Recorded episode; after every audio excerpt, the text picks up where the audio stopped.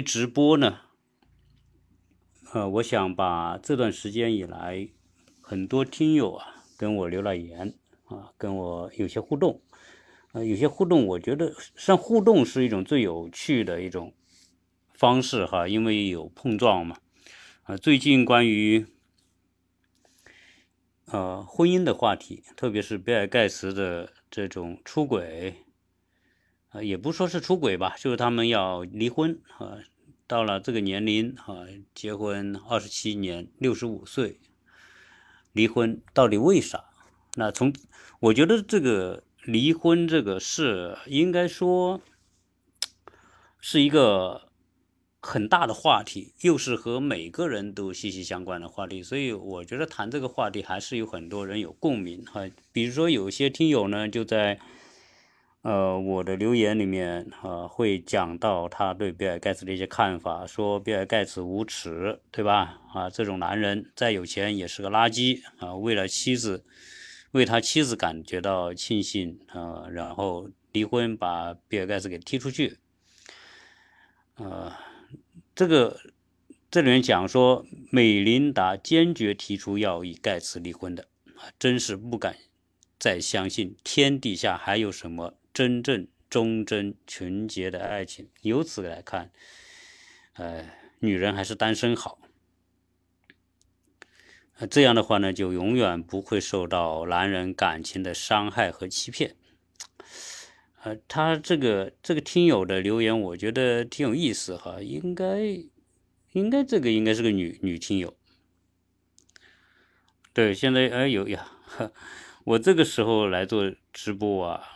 呃，我相信可能听的听友会少，因为如果是在美国，可能大家时间还正好；但是如果是在中国的话，这个时间大家都是睡觉呢，半夜三点啊，我想也无所谓了，因为因为这个节这个直播都会转化为节目啊，所以有可能很多听友虽然没参加啊，没听到直播，但是早上起来可能能。啊，能能回放吧？啊，只是说缺少一个跟互动的一种机会。呃，所以今天如果有听友，呃，在听我的直播的话呢，呃，希望你也可以提出一些问题。呃，所以关于这个婚姻的话题呢，实际上我是非常感兴趣的啊。为什么？因为婚姻是研究人性的一个最好的领域啊。因为在婚姻里面啊，它人生百态，各种各样的情况都会有。关于这个比尔盖茨的行为，到底是不是应该谴责，还是该同情美琳达？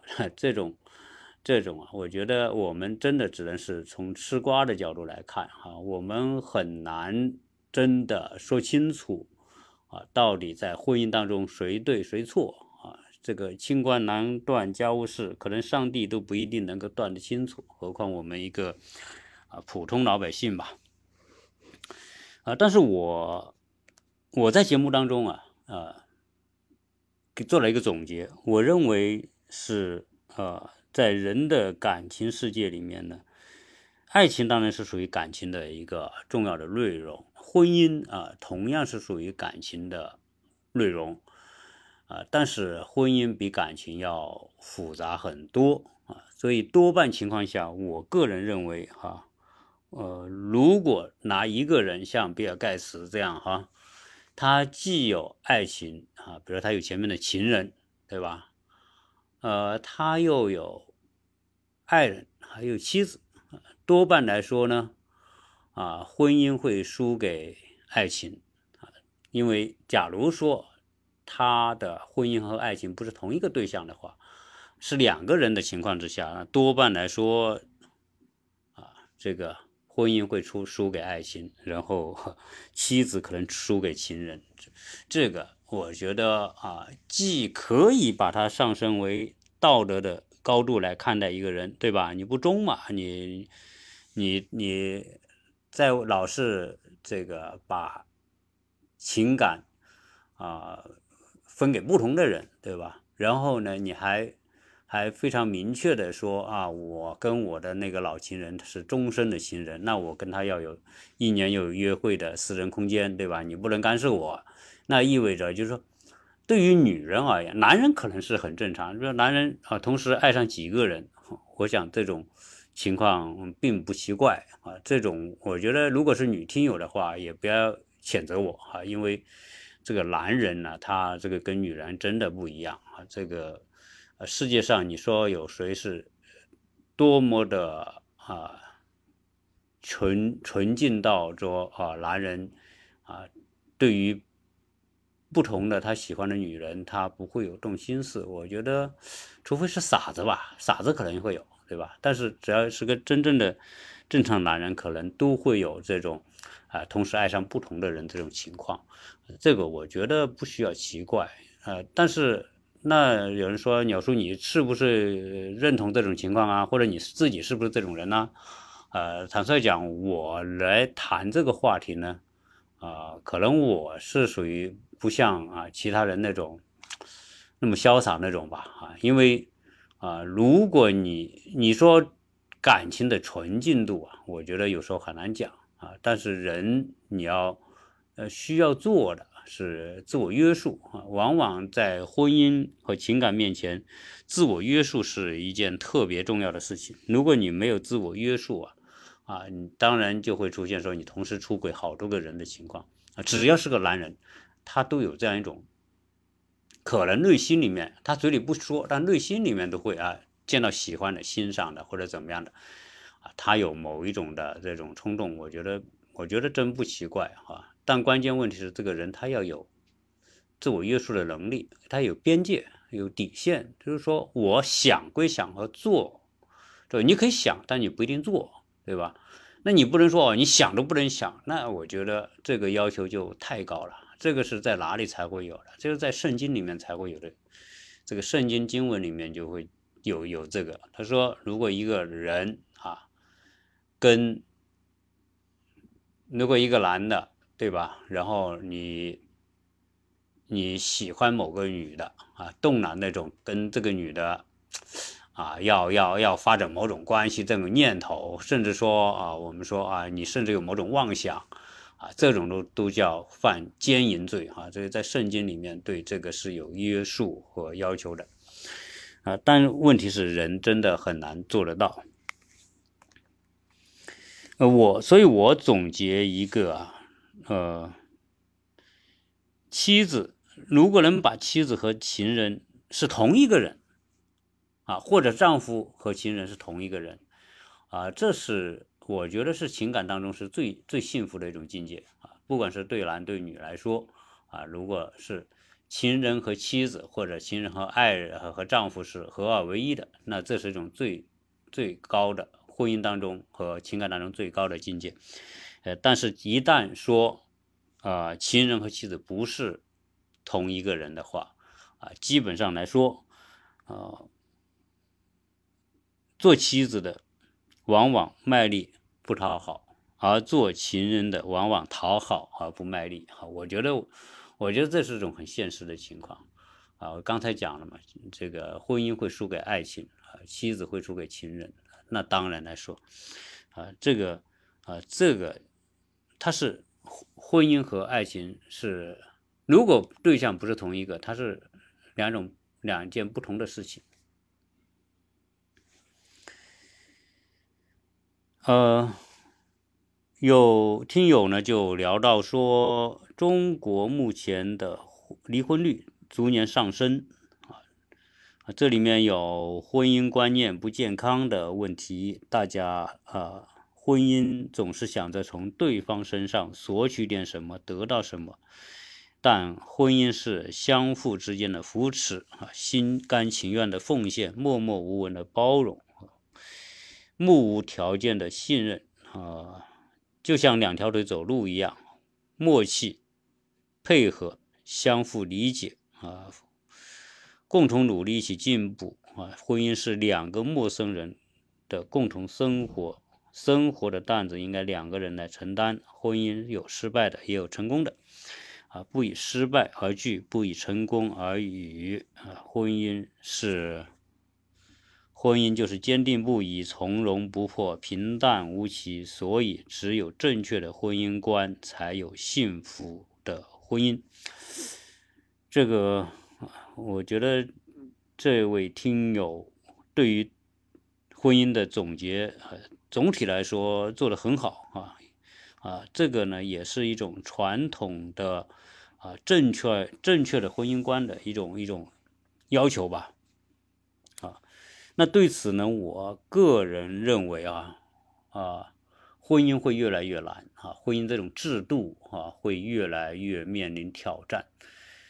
呃，实际上大家想啊，如果从道德的角度来说啊，出轨啊，或者是对另一方不忠，这个都是违反婚姻道德的。但是婚姻道德不是法律，所以今天社会上种种的对于婚姻不像啊六七十年代甚至以前的传统的人那么对婚姻那么在乎啊啊，我觉得这个是一个时代环境。所带来的相对变化，呃，大家怎么去理解这种变化，以及这种变化对于婚姻还能不能够信任，对吧？未来，所以现在当然从很多数据来看啊，就会有人说现在婚姻啊啊，那有有听友进来哈，现在我啊，对不起啊，我没有跟每个进来的打招呼，反正现在半夜不会有太多人进来哈，所以如果有问题可以提啊。呃，婚姻这个是一个我我觉得不能回避的一个问题。全球的呃主要的国家或者这些发达国家，啊，先进的国家，离婚姻制度的牢固性都在慢慢的减弱啊，也可以说婚姻是呈一种瓦解的趋势啊。所以现在结婚啊。成本高昂，对吧？然后呢，又不牢固，所以实际上大家对婚姻都是没底的啊。你看比尔盖茨结婚了二十七年啊，该离还是离，那干啥要折腾啊？对吧？这个，嗯，现在还有几位啊？有几位听友。那为什么啊婚姻会成瓦解的趋势？这个我觉得大家要理解啊。当今的国际社会，不光中国，你说中国的离婚率上升，那何止中国啊，对吧？那全世界都一样。与之相伴随的还有几个东西是密不可分的：第一，结婚的人减少；第二，结婚的年龄降低；第三，生孩子的这个数量减少。啊，然后离婚率提高，这几件事情是相互关联的。就是离婚只是这一个系统当中的一件，啊，对婚姻的信任度的下降，啊，以及婚姻的情感的约束力的下降，都导致说这几件事情相互推动。啊，那你说，呃，有些人。有些人结婚，他真不就是因为爱情结婚？比如说，我真的很爱你啊。哎，有个听友问我，问我啥呀？有没有这个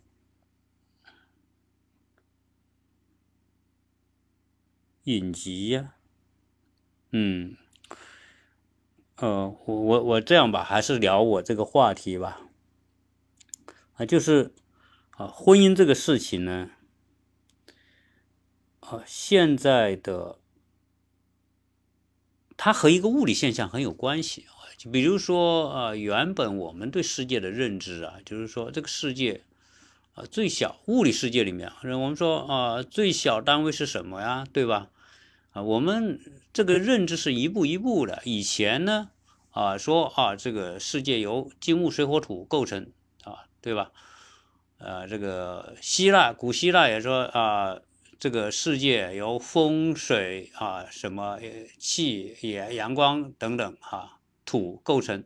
那他他就是从这个角度。后来有人说啊，这个构成这个事物啊，一定有最小的单位啊。后来就提出原子说，原子说啊，随着这个现代物理学的这种深入啊，发现说。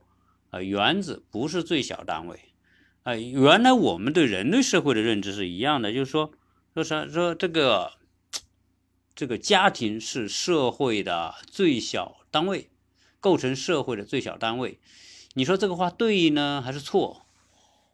啊，这个家庭是不是构成这个社会的最小单位？啊，我觉得细胞啊，我觉得从某个阶段来说也是对的啊。你说在。这个生产力落后的这个年代啊，为什么要构成家庭？家构成家庭以及所形成的婚姻制度啊，我觉得婚姻制度它不是，它是一个环境造成的啊，就是说一个生产力落后的环境呢，它需要协作。呃，原始部落的时候，母系氏族社会。啊，为什么要用母系氏族社会？大家知道，因为那个时候生产力实在太落后，大家只有群体生活才能够活下去。啊，但是呢，又需要繁衍，对吧？比如说繁衍吧，你你这个动物到了一定年、一定的年龄、青春期之后，你就有性冲动、性需要。那性需要、性冲动之后就生孩子，生下孩子是谁的不知道。对吧？以前住在山洞里面啊，这个男男女女都是住在一块啊。然后当然这里面也有它的次序和规律啊啊，有有有这个这个群族群之间的这种次序。但总归来说，那个时候哪一个男的会跟多少个女的去交配，你不知道；人女的会跟多少个男的交配也不知道，所以你没办法分清这个孩子是谁的。所以那个时候就是总是啊，这孩子是大家的，对吧？然后。但是谁生这个孩子，母亲是谁都知道啊，所以那个时候能够认出母亲，但是认不出父亲，在那种年代之下，那就只能是以母系作为一个根本啊啊！大家那个时代，那个原始部落时代，那真的叫共产共妻哈，这没这是没办法哈，那那不是说啊，说大家就是荒淫无度什么的，你像动物世界也是一样，它它不。构成一个族群，它生存不了啊，那环境太恶劣，你自己生产力太落后，对吧？你保护不了自己，你就大家抱着团才能保护自己。到后来有私人财产了，对吧？然后从狩猎采集就发展到农业，啊，农业你生产东西都有多啊，出现有有多的东西之后呢，出现私有制，出现私有制之后呢，就有出现范围啊，就是财产的范围。那出现财产范围之后呢，啊，原来要一群人才能养活一群人，他现在呢两个人，比如说一个男的加一个女的，他合在一起，他生孩子，但是他劳动，对吧？然后孩子长大之后一起劳动，就变成家族的概念。所以呃，从母系到父系这样一个状态呢，它是这个生产力的进步啊带来的这种社会。组织结构会出现这样一些啊缩小，从一群人变成啊两个人以及他们的儿女啊，就这生产力越发展了，这个这个群体就会越来越裂变啊，就变成裂裂变出家庭啊，当然出现有私有制，对吧？然后慢慢的出现一个啊行政的一个范围，就出现了这种所谓的国家等等。但是，随着这种社会的发展，你不知道到了现代啊，现代我们对物理学的认知不认，大家都知道啊，现在构成物质的最小单位已经不再是原子了，因为原子它是一个，它不是最小单位，因为原子下面还有很多的粒子，各种什么电子啊，这个质子、夸克啊等等啊，中微子等等这些东西。就在原子之下，还可以啊细分出这些更小的单位啊，那就像是人类的家庭一样。你原本说啊，说这个家庭就是一个最小的单位，社会单位啊，但是现在来说，你你看哈，原来是叫大家庭，叫大家族，但是随着比如说经济的繁荣和发展，所有的发达国家。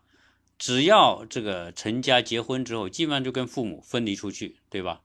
啊，那那你说这个分离出去之后，这个小家庭原来是大家庭是一个社会单位，好变成一个小家庭，三口之家、四口之家是一个社会单位，但是四口之家是不是就是是最小的社会单位呢？啊，现在看来也不是啊，因为物理学研究到研究到这个基本粒子啊，我们说么啊量子、质子、夸克啊、中微子等等这些东西，当研究下去之后，我，发现每一个最小最小的基本粒子还有它独特的作用啊，那这个时候呢？啊，就如同人，比如说夫妻两个构成这个小家庭，但是很多人说啊，我干嘛一定要夫妻两个构成一个家庭？夫妻两个构成一个家庭，难道就啊就就就是最好的吗？啊，有很多人说我不结婚行不行？我不结婚啊，我不让可以生活嘛？对呀，你随着这个经济的发展。随着经济的发展，你去看看，很多女性也独立出来，她不需要依靠一个男的，他有自己有份工作，他受过很好的教育之后呢，他有个工作，有工作之后呢，他有很好的收入，他自己可以买房，自己有车，自己有朋友，有社交圈，对吧？那他活得很好，啊，那很多人。因为越是这样啊，那我们越还是以自己为中心嘛。你这个时候，大家会发现和一个人一起生活，构成原来所谓的婚姻家庭，这总有各种各样的问题哈。这个这个真的不奇怪哈。你现在来看啊，这个婚姻制度呢，它并不是感情的一个延续啊。说有爱情一定发展到婚姻啊，婚姻是一个社会要求。哦，我说我原来有个概念嘛，叫婚姻是属于社会属性，爱情是属于生理属性，它是两个不同层面的东西。啊，爱情作为动物性，比如说青春期来了，荷尔蒙激发人就有强烈的欲望，对吧？欲望它就要对异性求偶，就要追求异性，这个动物界是一样的，人和人本质上就是动物的一个嘛，对吧？所以。那你那人都要都会有这个东西，呃，不管你这个人聪不聪明啊，还是还是愚蠢呐，还是怎么样，还是你是天才呀，还是普通人呐，你到了有欲望的时候都一样，都想找个异性，大家有缠绵呐、温存呐啊，性生活啊，这些东西都是有的嘛，啊，这所以人从这个角度来说，它是一个动物属性的东西。啊，但是呢，人有组织能力啊，人的这种组织能力啊，人会有一种 评估和计算的能力，所以都想想啊，这个人和动物最大的差别就是人有计算能力啊，动物没有这样的计算能力啊，所以原来马克思说人和动物的区别是什么？人和动物区别就是人可以制造和使用工具，动物不能制造使用工具。后来科学家们说不对。很多动物也能制造和使用工具，啊，能够有很多猴子知道拿个木棍去掏什么东西啊，或者小鸟啊知道那个乌鸦知道拿那个石头去去把一个呃水水水瓶里的水用用石头加进去，然后把这个水满起，它能喝到这个水，啊，种种吧有很多啊，所以制造和使用工具并不是人独特的，只是人特别善于制造和使用工具。后来我觉得。啊，就像，就是这个人就很有意思，他总要去往下去深究。我觉得人之所以会制造使用工具，是人会计算，计算能力啊，是人和其他动物最大的差别。这是我个人看法哈。当然，啊，认不认同大家可以讨论啊。反正说马克思在那个年代所提出的很多论断，也不是说他不对，而是说。在他提出的那个概念还是相对比较啊概括性的、比较笼统的，但具体要往深里深究啊，人会算计。那为什么？因为人会算计，他就会去趋。为什么人会趋利避害？那大家知道，人趋利避害的基础就是算计，也叫计算。因为有计算能力，人才会去把什么叫趋利，就是利多的。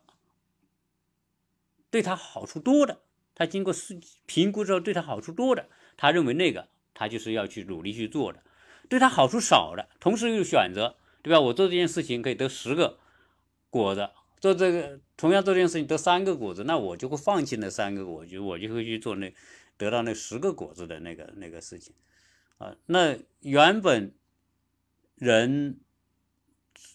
原始状态组成家庭，就是因为劳动力落后嘛，他就他就要评估嘛，评估完之后说，哎，呃，大家最早叫母系社会叫一群人啊，大家也是一合在一群人，最少我能够生存下来。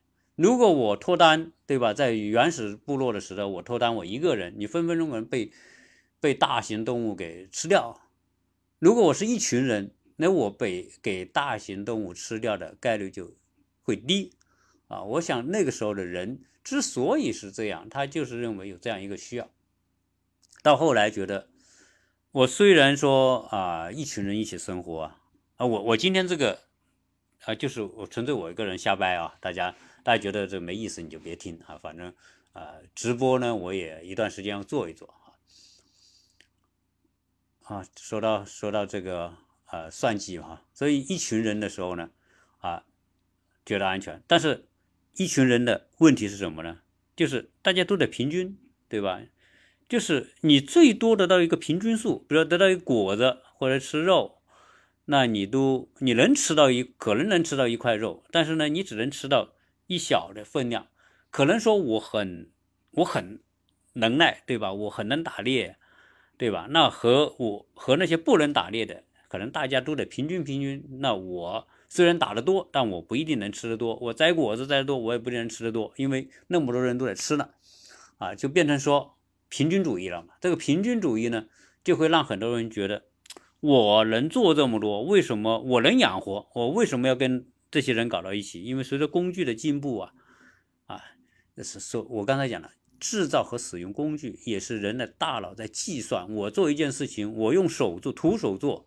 和我用一个石斧去做，哪个效率会高，对吧？效果会好，都要评估嘛。我用石头砸一个东西和用手砸一个东西，那我肯定抓石头抓一个东西。首先他会算出这个东西，他就自然就会选择用石头做成那种啊石器来来劳动嘛。那既然我能够，我评估过，我一个人可以养活几个人，那我跟一个女的生活。那我为什么我要把我的劳动成果分给全 所有的人呢？啊，那我就留给我我身边这个女人就好了，对吧？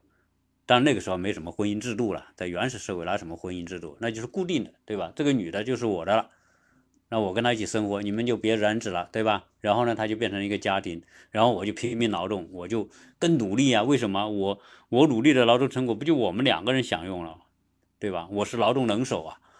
所以这这会出现说劳动效率的不同，劳动效率不同，它就得算计，算计说我怎么会享用最大化啊？你享用最大化，就促使你要从那个群体当中分离出来，对吧？那再再再往后算啊，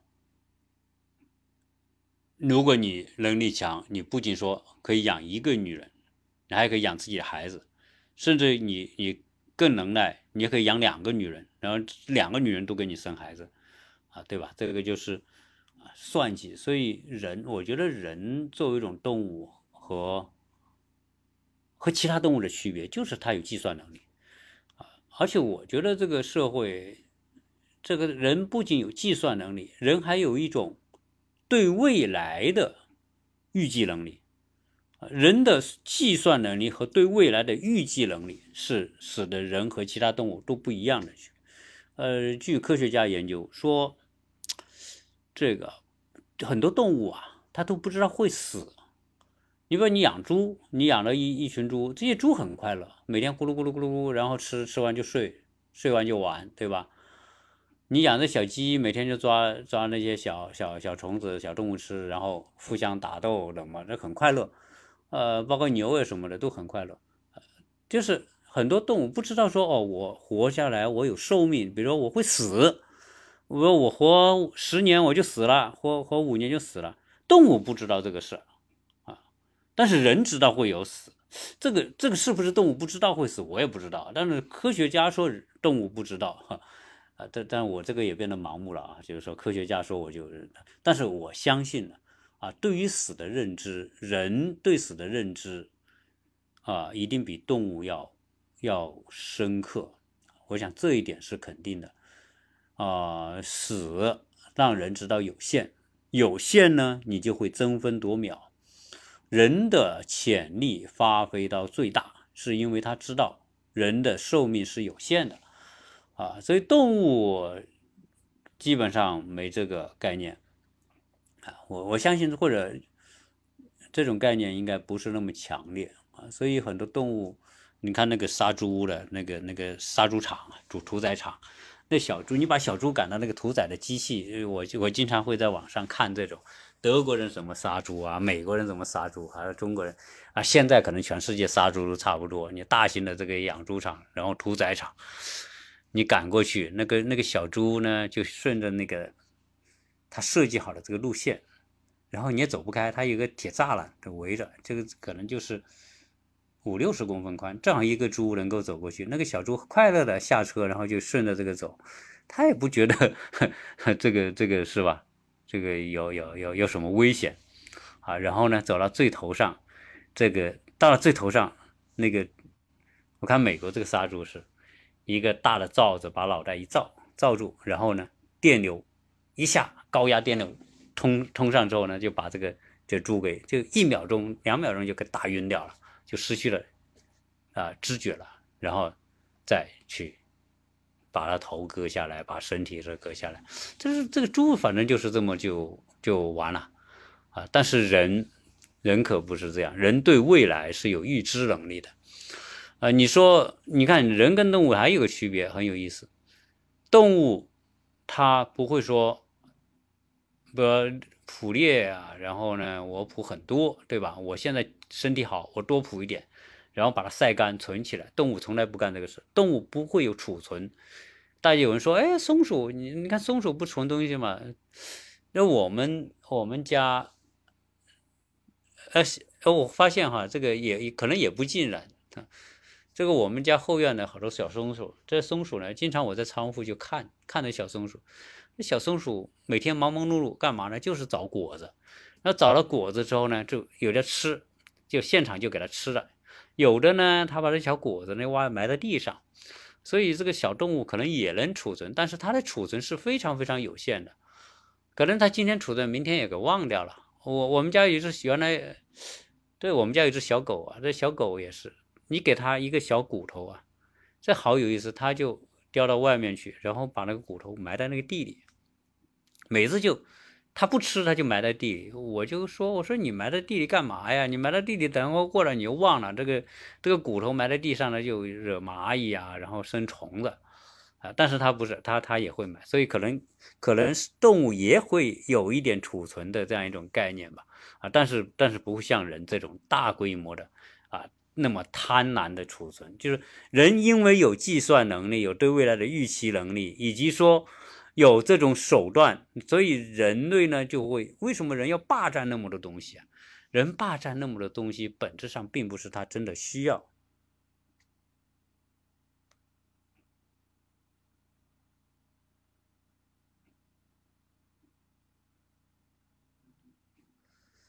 哦，我要发一条，我看一下咋样。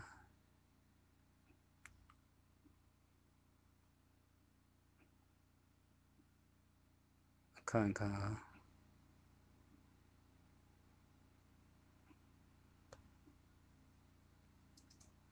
无效。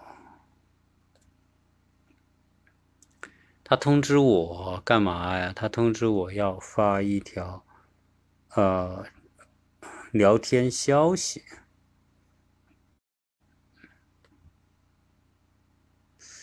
哦，这有一位听友帮我打了个 call 啊，打了个 call 我就。啊，对对对，感谢感谢。那因为你一打 call，他就 他就不要让我发消息，我现在发消息我还得去找。我对说实在，我对直播呢研究的不是太透，我就是瞎聊哈。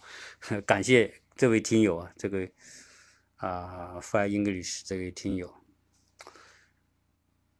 好，聊到哪了？哎，这位听友有在听我吗？我聊到哪了？我聊到这个动物储存东西是吧？啊，这但是小动物会有非常有限的这个储存、储存、储存食物的欲望，但是跟人不一样，这人储存储存起来，所以人的欲望，人的心特别大，人的欲望之强烈可以无限的大啊。然后实际上，实际上人对，谢谢你啊，谢谢这位听友。所以实际上人呢，我觉得。嗯，这种计算能力对未来的预期能力啊，你看人会预计，预计本身就是种计算啊，所以总终归来说，人的发达呀，人的这个与众与其他物种的与众不同，就是因为它有计算能力啊。那所以，那回到我们刚才讲到的这个啊，这个人类。这种计算能力趋利避害啊，它会将所有的行为都趋向于利益最大化啊，个人利益最大化，情感利益最大化啊。这情感利益最大化，是你看人说情感利益最大化，那你怎么解释？有人说你怎么跟我解释为什么在恋爱的时候，不管男的女的，两个人只要真正是属于相互喜欢的恋爱的时候，都会那么为对方着想？哎，大家怎么解释这个问题？你看，如果是男的。啊，谢谢你啊，这个谢谢这位听友。实际上我就是个草根主播啊，所以你看我这有时候瞎掰啊啊，有时候只是呃很幸运我能遇到像您这样的啊听友，对吧？能能能帮我一下，然后帮我捧场，对吧？感谢你，我也很幸幸会啊遇到你。那为什么人啊？如果你问题可以提出来，我我特别感谢你啊，能提问题就更好。那那为什么人在恋爱的时候，双方之间会表现的那么的无私，对吧？那么关心对方，宁愿自己打把伞，宁愿自己淋得满身雨，也要啊把女的对吧保护好啊，然后呢自己冻得半死，也要也要把衣服脱给女的穿。泰坦尼克号这个 Jackie 和那个 Lucy 哈，最后掉到水里的时候，对吧？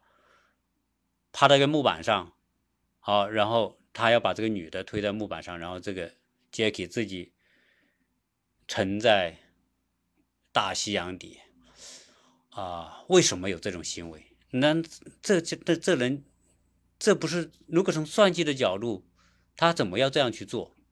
哎，我觉得我的解释，我的理解是这样。实际上呢，啊，在爱情当中，在恋爱当中。男女双方所表现出来那种绝对的利他主义行为啊，关心对方也好，比如女的喜欢男的啊，悄悄的买件衣服，对吧？啊，或者是啊，跟他买一件什么礼物啊，然后男的呢啊，买束鲜花啊等等，或者是啊，说是谁有一个人说啊。借了一架私人飞机，然后去接他女朋友，然后在飞机上，啊，九百九十九朵玫瑰，然后装在整个机舱里面去迎接这个女，这个女的一上飞机就惊呆了啊，然后感动的泪流满面啊，这个，但这这为什么会有这些爱情当中这些行为啊？实际上这种东西同样是算计，同样是计算啊，ugly 这个同样是计算，为什么是是计算呢？因为他要获得对方的这个叫什么？叫对自己的认可啊，或者说你要俘获对方的芳心，对吧？你俘获对方的芳心，你做这一切都是为了得到对方的心啊。所以这个恋爱这个情感有时候特别有意思，就是大家都是无私的、奉献的、关心的。全是正能量的恋爱当中的两个恋人之间，真的是这种状态。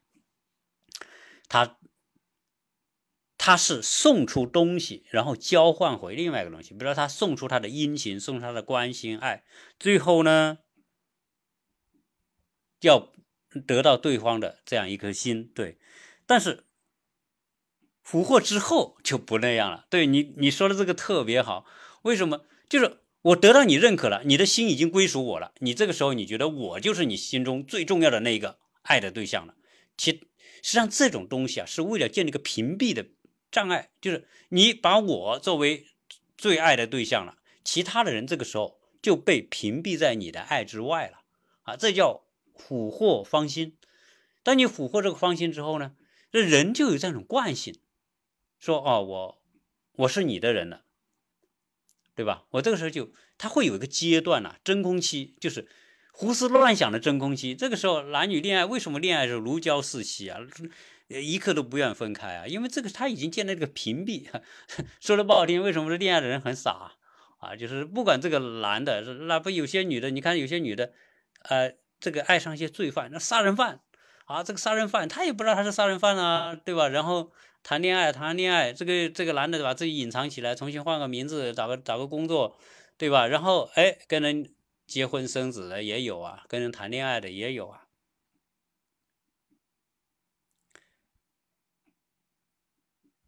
呃，你这个问题是，怎样才能让他不认为他俘获了？哎，这个你这个问题有意思，因为恋爱当中人都很傻，知道吗？就是他恋爱的时候是真情，一旦陷入真情的时候，他不会装，他装不出来，就是这个时候你会自然的呈现。如果在恋爱当中你还装，那就不叫恋爱了，那叫表演。恋爱是没有表演成分的。嗯，啊，所以建立这种排他性，然后呢，大家建立一个小的情感的圈子啊，就像一个胶囊啊，把自把两个人交交在这个胶囊，关在这个胶囊里边啊，这个享受这种，呃，就是排他性的啊，就是你是我的唯一，我是你的唯一，不就就就这种感觉嘛，对不对？啊，是大家，你看，如果我们听友，我我相信都是恋谈过恋爱的吧，啊，到了一定年龄了，都经过恋爱，恋爱那个时候。啊，我确实觉得啊，这我我是透露一下我个人的心里话，我确实觉得恋爱是种特别美好的感觉，啊，虽然它短暂，哈，这个恋爱呢，你你这是像爱情长跑，那是那是胡扯，这不？是爱情爱情爱情没有长跑的，爱情只有短跑，哪有爱情长跑？爱情长跑是是是这些文学家编出来的这个这个这个事情。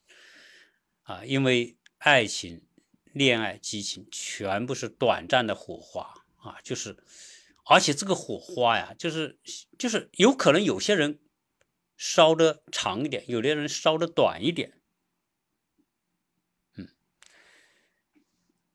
这个我跟你讲，这个我我好很有意思啊，你你跟我互动很好，这位听友，我和他又很就是我。排他性很强是什么原因？就是这个时候，就是爱情这个容器里面，爱情这个容器里面，多半情况下，啊，只能装下一个对象。呃，爱情的美好本身就是因为单纯啊，所以它装下一个对象。这个时候呢，呃，你说有没有演戏的啊？有那种那种比较。一个男的同时跟好几个女的在恋爱的呢，说说实在的，那不叫恋爱，知道？那是叫占有。我跟这个，你看有有女的同时跟好多个男的恋爱的，哎有男的同时跟好多女的。今啊，今天安排跟这个约会，明天干的那个约会，跟那个，那你说他到底为什么？他就是为了获得这几个女人同时认可他，然后他可以同时跟他保持这种密切关系。这这种这种行为啊，在现在社会上也很普遍啊。但是坦率讲，他对，比如他同时跟五个人恋爱，那不是真爱，绝对他他就是所有的真爱是没有算计的啊。真的，这个我刚才说算计，不是说利益物质利益上的算计啊。所有真爱，它一定是是一个精神层面的东西，不是物质层面的东西啊。精神层面的东西就是什么呢？我对你的爱，对你所做的任何东西，是为了换获得你那颗心对我的归属。这里面真的没有太多的物质的算计啊，那是真爱的状况之下。但是呢，如果你说同时跟好多人恋爱，那当然，那那肯定不是真爱嘛啊，这个。呃，所以，所以这个恋爱这个问题啊，啊，它是一个生理属性啊，啊，动物属性。但是呢，所有这种爱的火花，它会就像烟花一样，烟花放烟花非常绚丽，好，蹦上去之后撒开烟花非常绚丽，大家看完之后都会感叹很好，但是它会消失的。爱，我觉得这种这种恋爱啊，这种激情。来得快，一定去得快，所以激情一定会消退。消退之后，它退化，退化成什么呢？退化成我们说的从一种激情变成亲情的过程。变成亲情之后呢，这个时候呢，那就那整个状态就不一样了。它它变得就不再是生理状态，而是一种 社会属性的我和你的关系。慢慢的，有人变成说啊，我。对你有承诺，我对你有责任。恋爱的时候不要谈责任，大家都互相付出，那有什么责任要说的，对吧？但是到了恋爱消退之后，就需要谈责任了。你跟这个女的，对吧？爱情，他就比如你一起相相处了那么多年了，二十五岁跟你谈恋爱，谈到三十岁了，到这个时候呢，有可能这个男的会说，这个女的好像我也不是。真的说那么的那么的喜欢，但是呢，想想人家跟我五年，三十岁了，女孩到了三十岁，再去找男朋友不容易了，对吧？那我对她要有份责任呐。这个时候，这个时候，这个时候就会觉得，哎，我要担当一点，对吧？啊，虽然我不能不那么喜欢，还是跟他结婚算了吧。你想想多少有多少人在结婚的时候还是跟他结婚算了吧？就是就是他到要结婚这个状态，因为一旦到了社会属性，人与人之间的关系这种社会属性，他就会那种自私的为动机的计算算计能力就会立刻调动起来。我跟他结婚有什么好处？跟他结婚有什么坏处？比尔盖茨跟他老婆结婚，他老婆写的回忆录。哎，大家听我上一期聊这个比尔盖茨，但但是说我瞎说啊，这个说我说我道听途说，说不是啊，这是属于比尔盖茨的老婆他写自己写的回忆录里面讲比尔盖茨当初的一些行为。在他们比尔盖茨比尔盖茨决定结婚之前，有一天他坐在他的房间里，拿个小黑板，然后。就理工男嘛，然后画一条线，左边是跟美琳达结婚的这个好的地方，积极的一面，positive，然后另外线的右边就是 negative，就是结婚的不好的一面。那他就列列完之后，然后再去算，总的来说，我跟他结婚是利大于弊还是弊大于利？通过认真分析之后，觉得哎，米琳达这个人。这女的不错，对吧？性格还不错，呃，然后呢也比较包容，还比较有工作能力，对吧？他他是他部下面的市场部经理嘛，啊，然后做这种帮他解决过很多的重大的一些啊客户关系当中的一些问题，啊，沟通啊协调能力都很强。啊，这个人可以帮到我啊，和这个人当妻子，对吧？有这个有责任心，包容能力强，啊，算来算去，对吧？当然，哎，他会想啊，我跟米兰达结婚，利益这个这个不利的方面是什么呢？我如果跟美兰达结婚，哦，跟我连麦可以啊。那个，等一下我拨通电话，我这里有个电话，是这里面有个电话吧？你你要拨通进来，静静的顿河，这对。我我先说完这一点点，你你看你能不能打电话给我？能打电话给我的话，那就更好啊！以后也直接对话更有意思啊，特别几个人一起对话更好玩。那个他就是想，如果我跟美兰美美琳达结婚之后，我就失去了东西，失去什么呢？第一，我还有更喜欢的女的，就是他的那个前任的情人，比他大九岁的那个啊，奥布莱特。那我跟他结婚之后，那我就不能跟这个女的结婚了，因为他本来是想跟这个比他大九岁的女人结婚，只是他比尔盖茨他妈觉得不行啊，对吧？你这年龄相差太大了啊！但是比尔盖茨人有时候你讲为什么恋爱的时候，恋爱的时候会那么好啊？我我我是不是点这个联通？对我现在联通的电话啊，大家可以。连进来，如果有的话最好。那如果我跟美琳达结婚之后呢？哎，我连通了你啊。嗯。你好。好。啊，静静的顿河，你好。啊，对我我是鸟叔，对，你能听到我说话吗？听得到啊。哦，那太好，感谢你啊。呃，你帮我开发了这个功能，我以前做直播。打呼呼的一个人，一个人闷着头讲讲讲，有时候连不上话的时候就很尴尬的停在那里，你知道吧？嗯。哎，这样的话你跟我讲，哎，你有什么问题可以可以讲？我我刚才讲到那个他比尔盖茨啊，他他就说他如果他结婚了就不能跟他那个他最喜欢那个情人，实际上呢这里面有个问题，呃，比尔盖茨喜欢他的那个前面那个情人，是因为那个情人是他的精神导师，从某个角度来说，那个女的特别懂比尔盖茨。就是他对比尔盖茨的驾驭能力特别强啊，所以比尔盖茨也特别喜喜，就是可能从情感、从精神层面吧，他更喜欢他觉得那个女的的高度比会比米兰达更高，所以从某个角度，如果权衡，他会更愿意跟那个比他大九岁的结婚，但是社会的压力让他放弃了。啊，所以他就说，我跟美琳达结婚，我就不跟那那个人结婚。当然，跟美琳达结婚还有什么其他的、其他的？总之他算吧。这个理工男就是，呃，我刚才不是讲嘛，人 最大的能力优势就是他可以算计，他可以计算。就在美国也是这样嘛，就年龄会那么在意。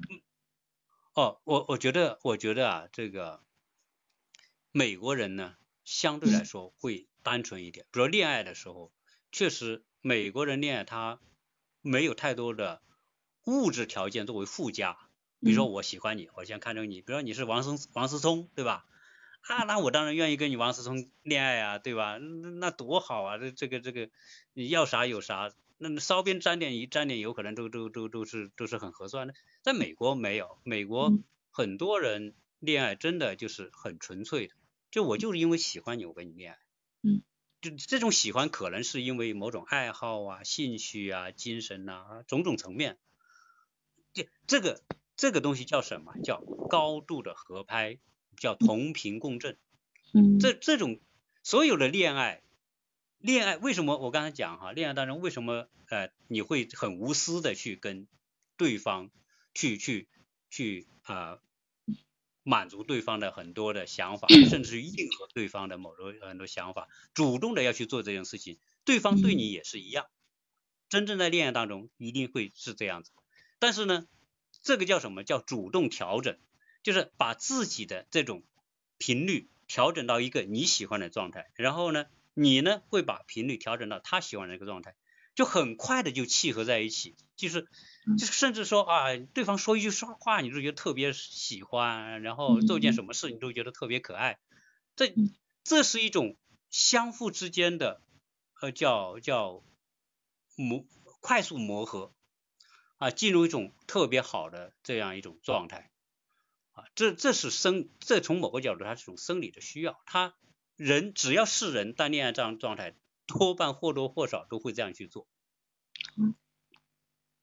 哎，你好，请请你讲你的，你可以分享你的一些问题或者是一些看法都可以。嗯。嗯。如果有你随时跟我讲啊，我我我呢，因为我这期节目吧，我就我就纯粹就就跟大家这样这样聊一些。啊，一些关于婚姻的一些小话题，对。嗯，我想，我想问。啊，没事。啊，如果其他听友，哎，对，其他那我看等待，对不起啊，对，那个静静的顿河，哎，欢迎你啊，静静的顿河。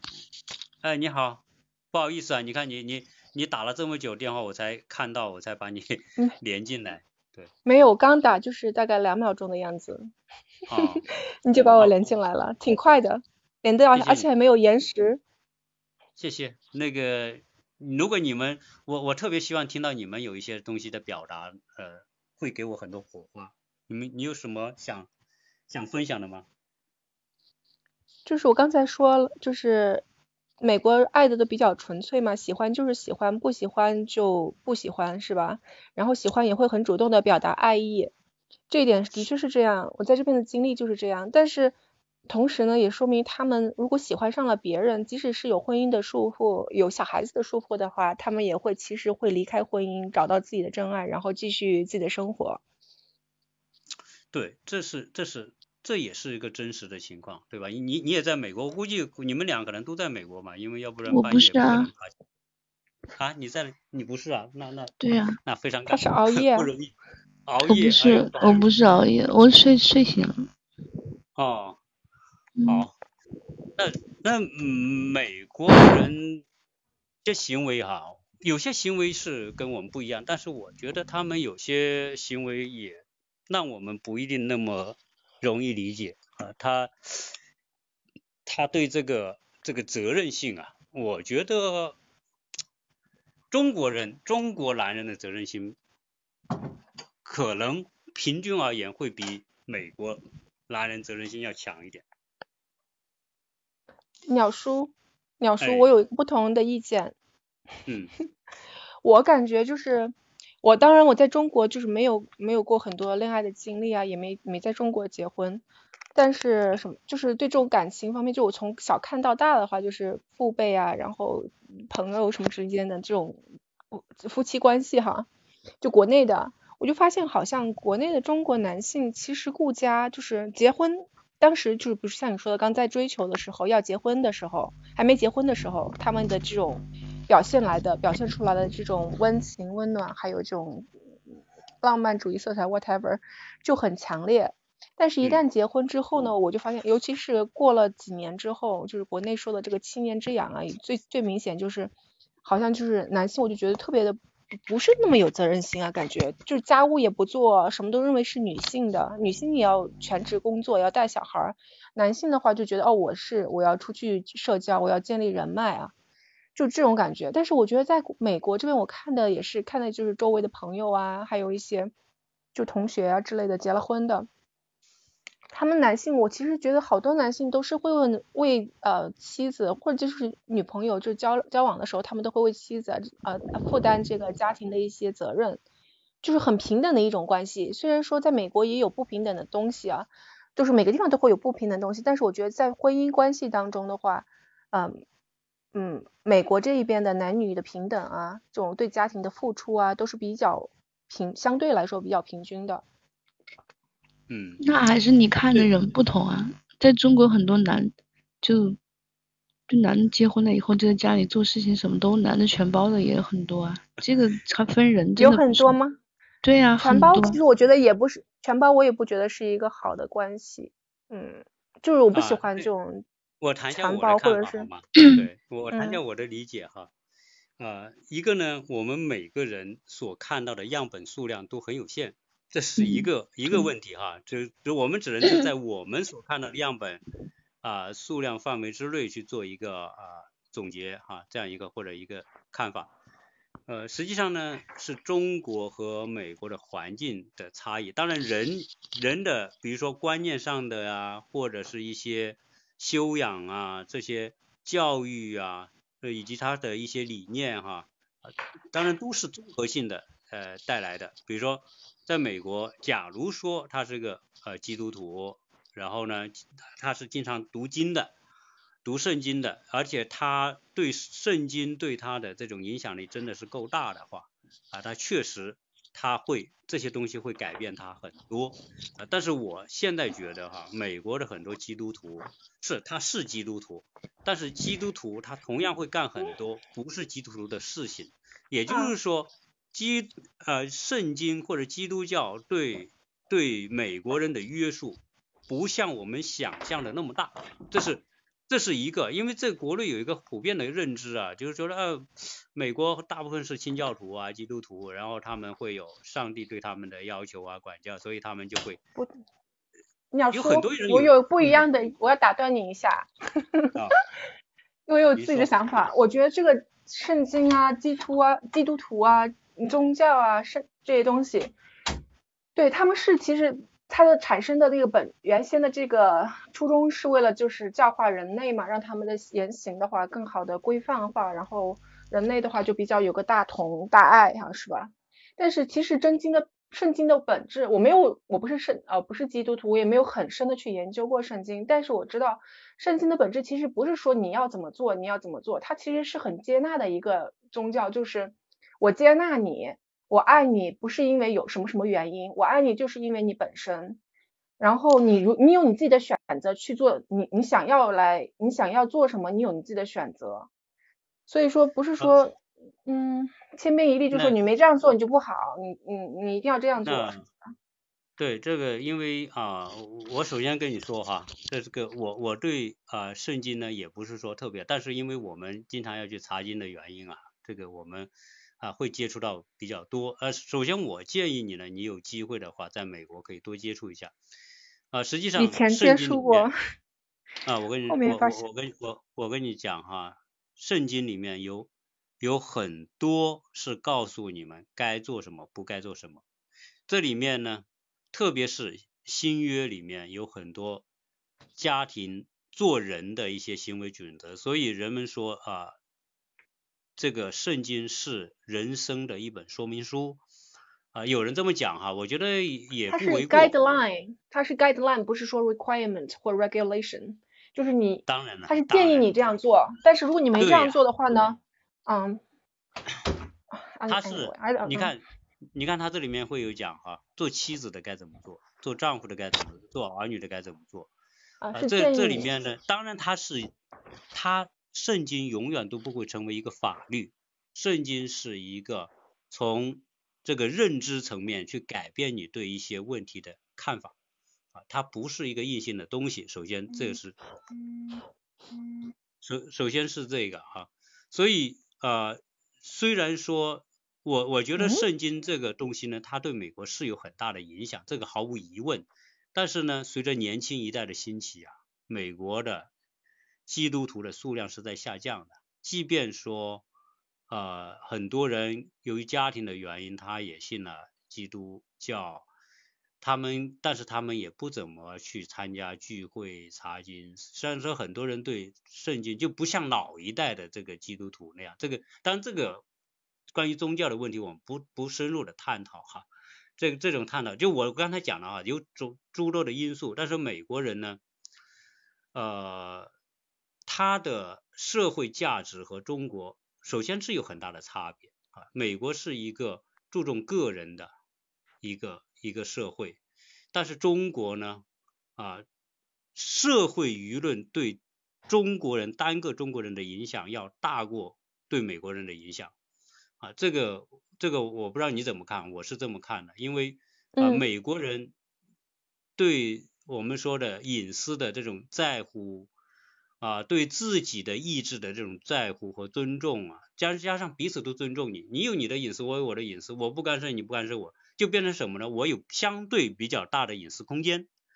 呃，中国这方面相当于弱。中国人说打打探这个打探那个啊，议论这个议论这个啊，在在美国这种情况相对会少。所以，所以从这个角度来说呢，呃，舆论，比如说你在美国做一个人，你跟谁谁谁结婚，跟谁离婚，然后你离婚之后，你愿不愿意付抚养费什么的，实际上别人不会管你。也没有社会舆论，你的亲戚朋友会说，啊，你怎么这样啊？怎么怎么样？那美国人没有这个事，但是中国就有，你你会发现吧？所以中国社会文化氛围和美国不一样。还有一个还有一个问题是什么呢？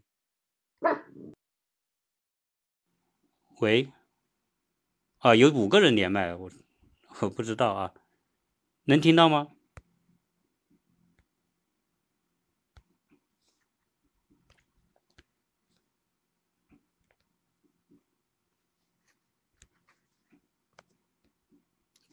我重新，我重新那个连一下，好，我继续聊吧。你们连上了就就就提问哈。呃，所以呃，美美国这个社会呢，我觉得你刚刚讲的美国人是不是呃很注重家庭？这也是因人而异。有些人确实注重家庭，但是有一种情况呢，美国人不像中国有那么。就是工作之外的应酬，或者是说，或者是什么，或者是，呃呃，夜生活的丰富程度吧，在美国，美国工作时间和私人时间分得很开啊，大家都很自觉，没有谁，没有谁会在私人的时间去谈工作上的事情，这是美国人的一个约定俗成的习惯啊，所以也就没有说工作之外的应酬啊。比如说晚上谈工作、谈生意，然后找谁喝酒，这个卡拉 OK 什么一大堆的事情，那在美国就基本上那你找不到这个借口哈啊。实际上，我觉得很多美国年轻人到了中国更喜欢中国的夜生活，因为中国多好玩啊！晚上这个不夜城到处都是这个各种各样的这个晚上的活动多得不得了，所以很多年轻的美国年轻人到了中国。都喜欢上中国这种这种，特别北上广深这种大城市，嗯，但是美国说实在的，哼，美国这种夜生活跟中国比，那就是相差太大了，哎，一个天上一个地下，啊，加上你没有什么理由说你下了班你还有什么应酬，所以你你当然你还是在家，所以当然种种种因素了，就是美国的社会氛围啊。文化观念啊，造成说，在私人时间是以家庭为为为中心的。但中国呢，你刚才讲很多男的，这个对吧？有大男子主义的也有啊，也有。但是我但是我觉得，不同的文化之下有不同的表现。美国去酒吧，我跟美国去酒吧也不像中国那么好玩呐，对吧？美国去。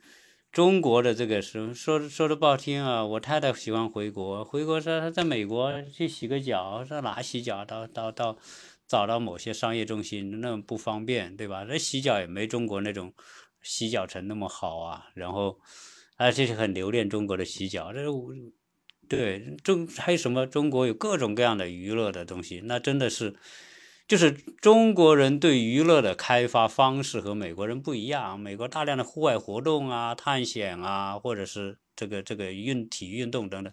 但中国人除了这个探险运动这些户外之外，还有很多娱乐性的东西是美国，就是是中国它作为一种娱乐，作为一种生意去去去去发挥或者发展，就就商业化娱乐商业化做的特别好。所以在今天看，你看中国的商业化程度比美国商业化程度是要高的，在日常生活方面啊，衣食住行方面，这中国的呃商业化完胜美国，美国是差太远了啊！所以这也是很多中国人到美国发现啊，这个美国很落后啊，什么就说这什么什么什么什么都不方便，对啊，所以。所以这个这个没有标准答案啊，我们今天讨论这些都是没有标准答案的东西，都是仁者见仁，个人有个人的看法，所以我也不会试图去说服你，啊，要要按照我的想法去理解事情，这没必要哈，就大家都都是，但是呢，可能我谈我的看法啊，可能能够从某种程度上可以让你会会接受一点，接受两点都无所谓啊，总之来说，这个分享的价值就是能够。把你的认为哈真实的东西和理解说出来，嗯，对，那因为直播呢，我们的直播一般是一个小时啊，现在时间过了，我就不知道哈。如果大家是对直播感兴趣，哎，我看一下，看一下再能不能连通电话啊？那我已经连通电话了，那个你们你们可以加入，如果想对话的。可以直接加入进来啊！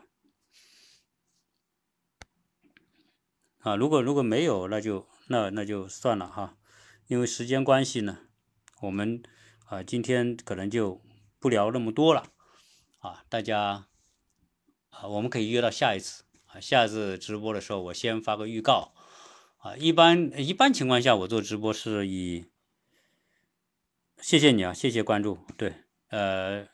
我一般情况下是在美国时间的早晨来做直播，呃，因为早晨一般我是在早晨的九点到十十点半或者十一点之间，啊，因为这个时间国内的，因为我的大部分听友是国内的，国内的他会在呃他们晚上的九点到十点、十一点之间是大家休息的时间，所以啊，可能有更多的人有时间来参与。好，今天我还是对。呃，谢谢你啊！如果你想找我聊啊，我我说我的微信，那大家可以加我微信，这样的话随时沟通也没问题。我的微信是幺八六零七三幺八二零零，可以加我微信啊。然后呢，如果是一些个人话题啊，大家探讨，我们可以在微信里面去探讨和沟通。啊，实际上我觉得呃，现在关于婚姻和情感的话题是一个高难度的话题。呃，人需要情感，但是人对婚姻的需要度在下降。这个是一个，这个是数据说明的问题，不是我个人瞎猜哈。对婚姻的，而且我觉得，随着这种状况的发展，未来的婚姻啊，会变成一种这种制度，婚姻制度这种形式，并不是一种人生必须的东西。我说这样一个预测，我觉得也不是什么大不了的预测。我我想很多人都能够做出这种预测，只是大家不好说出或者没说出来而已。啊，婚姻它是一个双刃剑，它可能让你享受到生家庭的温暖，同时也带来家庭的伤害。这种情况已经呃特别啊，幺八六零七三幺八二零零啊，我的微信。如果你要是真要没记到，最后你回放可会可以听得到啊。所以对婚姻这个问题啊，我觉得，当然你说婚姻马上消失也不会啊，婚姻应该。可以持续一，只是说每个人必然去结婚啊，作为人生一个最重要的内容。你看，很多人结婚，进入婚姻殿堂，然后搞婚姻结婚典礼，然后有个郑重的承诺，对吧？这种这种对对方的承诺，然后说一生一世一辈子的事情。但是现在，现在这种东西呢，当时他说的话是真的，但是呢，你你不能保证他一定能做得到啊。一生一世一辈子，呃，现在寿命越来越长，所以，所以未来人类也会面临这种挑战啊。因为婚姻，我一直认为婚姻是，婚姻是两千年、三千年，就是一个漫长的一个落后时代所形成的一种社会制度。啊！但是到了今天这样一个每个人都独立，每一个人就是一个例子，啊，这个例子可以自我生存、自我有价值、自我有立足的时候，他为什么一定要那个婚姻？啊，我一个人过得很好，我可以谈恋爱，我可以可以怎么样？但是我不受到这种婚姻的束缚，对吧？不不受到婚姻的束缚，实在不行就就分开了，分开了之后，他可能就会遇到下一段的，这这就变成了他没你想没有婚姻的约束之后。可能很多人一生当中谈一次恋爱的，当然有些人可能结婚之前谈好几次恋爱都有都有，但是他没有婚姻的约束的情况之下，他可能会结束一段感情之后，他又再开第二段感情啊。在恋爱当中的人啊，人家说到了老年人谈恋爱和年轻人谈恋爱没有本质的区别，他都是 荷荷尔蒙都会被激活出来，所以，哎，这个不好说，这说多了好像会变得有什么？对，说多了会。好像我在道德上说，你看你怎么谈这些东西？但是从人性的角度来说呢，如果没有社会约束、社会的这种关系的约束，很多人会选择不结婚。你看，为什么很多人逼婚？说逼逼着这个小孩，怎么还不结婚呢？这还不谈恋爱，还不结婚呢？那是因为父母要求，父母要你结婚，你就传宗接代，你生个孩，生个小孩，生个孙子，我帮你带。啊，但是一生孙子，那就可是个绳子，就给绑住了。但很多人家不愿意有这个绳子绑住，因为我自己能够搞定我自己，我干嘛一定要去钻进婚姻的笼子里去？啊，当然这个这个我不希望我这个话是负负，好像是负能量，是吧？你什么反对结婚，对吧？但是人性的角度来说，从离婚率不断增加。从这种像比尔盖茨这么给人感觉那么高大上，甚至带有神圣感的人，都最后会到了暮年还要离婚，这可见婚姻它真是有问题哈。但我觉得婚姻这种模式啊，是真是有问题，只是说大家都不敢去违抗，因为在目前来说，特别在中国社会，对吧？你要说多了，呃，婚姻不好的话，人家就说我你，说我我这个三观不正确。但是事实上，我觉得冷静的去看啊，这里面确实，所以婚姻会怎么样去演化？我觉得是无声的在演化。你比如说现在结婚，结婚的人不结婚的人增加，这是一种无声的在一种转变嘛？或者说结了婚我不生孩子的在增加，然后呢，很多人就结婚之前就，呃，结婚之前就定个协议，对吧？你是你的，我是我的，你的财产是你的，我的财产是我的。大家离婚的时候咔嚓分手，啊，就就不牵扯到财产分割，这种情况越来越多了。啊总总之来说，啊，我们这个社会变化实在太快太快了。这一百年，别说一百，这五十年的变化超过过去一千年的变化，就是这个这个，我们人都没有没有做好准备应对这么快的变化。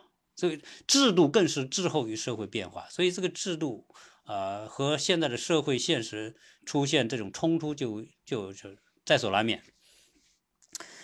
好，那么今天这一期呢，呃，很高兴遇到好几个呃听友啊，这个 Fire English Pro 旺斯啊，林香草啊，还有还有其他的呃几个听友哈，呃不多的几个听友，但我相信这个明天早上会有很多人 啊收听我的回回放哈，因为下一期呃我开通更多的讨论啊，直在线讨论，大家。大家一起参与，好，这一期跟大家就聊这么多，我这一期就要下线了，所以感谢所有的现在在听和未来会听到我节目的听友，谢谢大家，再见。